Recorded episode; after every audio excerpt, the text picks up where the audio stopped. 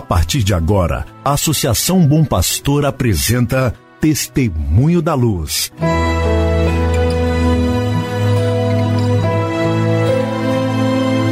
Com a palavra, o arcebispo de Montes Claros, Dom João Justino de Medeiros Silva.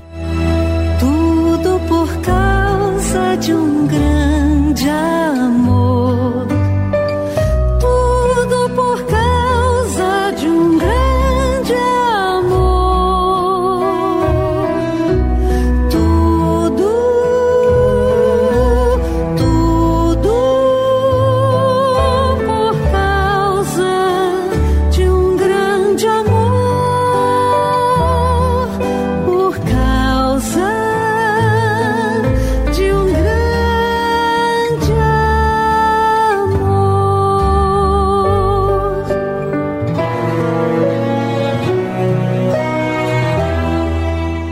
Querido irmão, querida irmã, está no ar mais um programa Testemunho da Luz. Um programa preparado para que você e sua família estejam em sintonia com o caminho evangelizador da Arquidiocese de Montes Claros.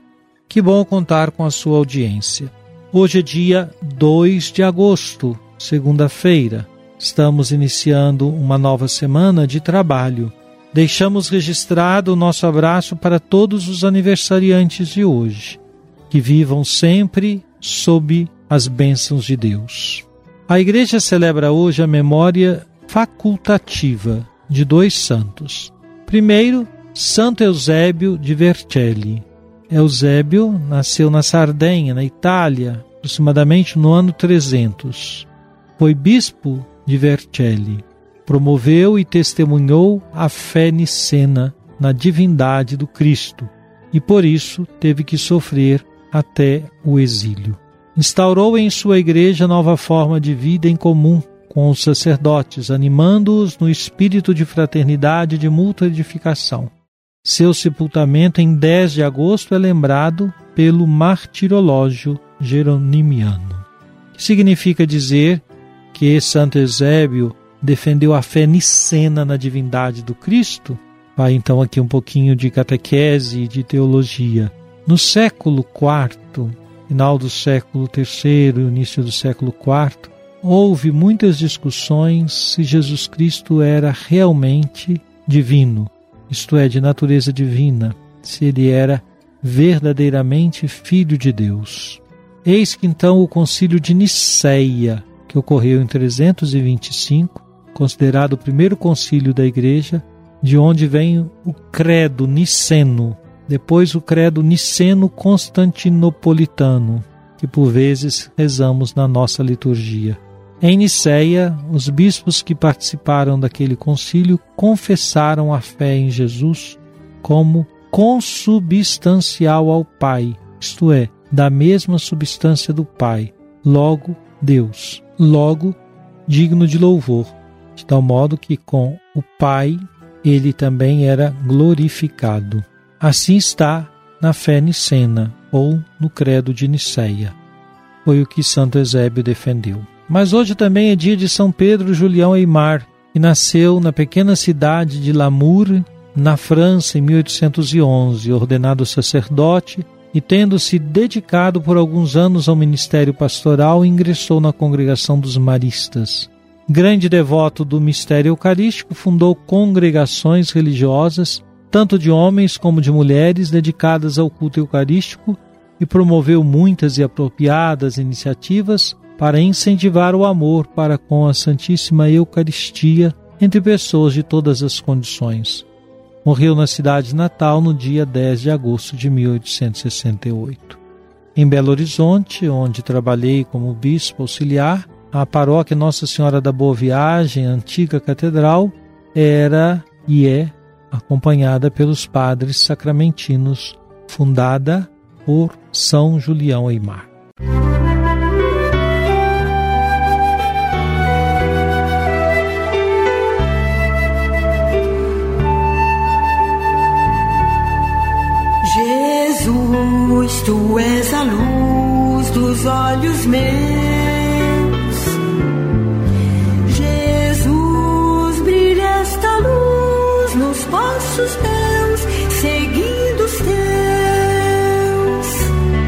Querido irmão, querida irmã, vamos ouvir o que nos diz o Papa sobre a oração de intercessão. Ele disse assim no dia 16 de dezembro: Quem reza nunca deixa o mundo para trás.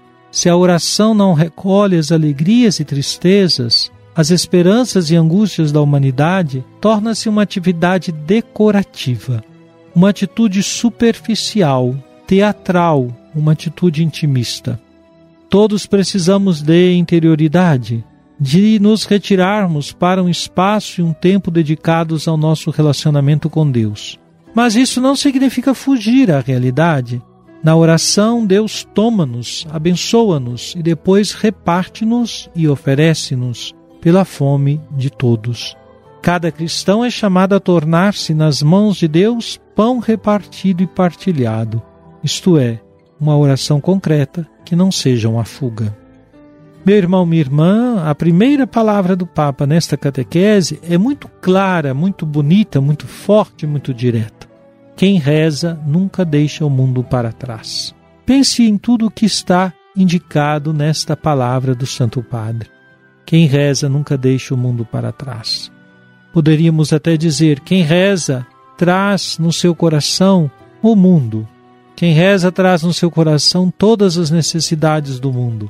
Quem reza traz em seu coração não só as pessoas que ama, mas também outras pessoas, até as que não conhecemos, mas somos de algum modo, somos vinculados pela fé que nos faz irmãos uns dos outros, filhos de Deus.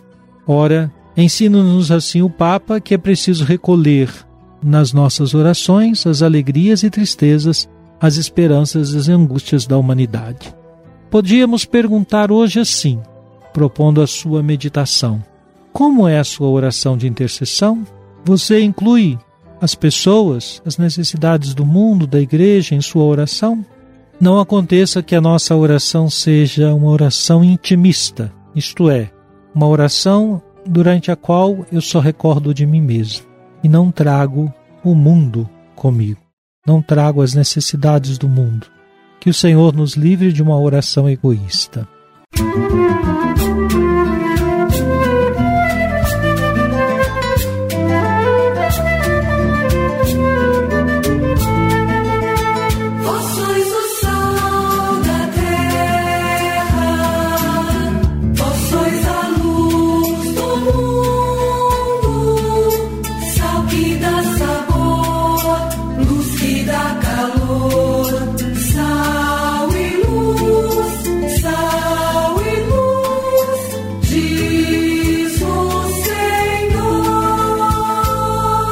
Oremos. Ó Deus, fazei-nos proclamar a divindade de Cristo, imitando a firmeza do bispo Santo Eusébio, para que, perseverando na fé que ele ensinou, possamos participar da vida do vosso Filho, que convosco vive e reina na unidade do Espírito Santo. Amém. Venha sobre você, meu irmão, sobre sua família e sobre sua comunidade de fé a bênção de Deus Todo-Poderoso, Pai, Filho e Espírito Santo. Amém.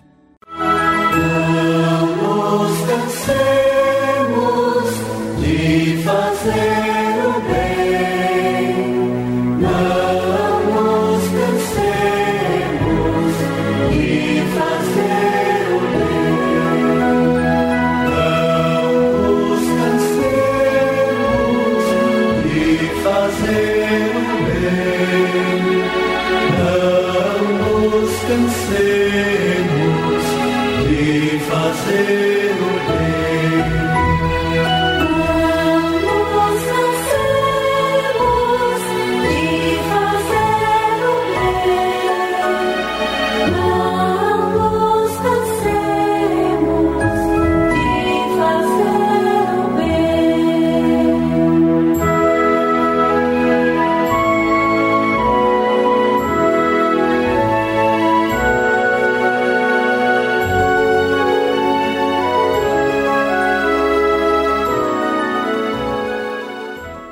Você acabou de ouvir Testemunho da Luz, a palavra do arcebispo de Montes Claros, Dom João Justino de Medeiros Silva. Uma produção do Departamento de Comunicação da Associação Bom Pastor, Arquidiocese de Montes Claros. Tudo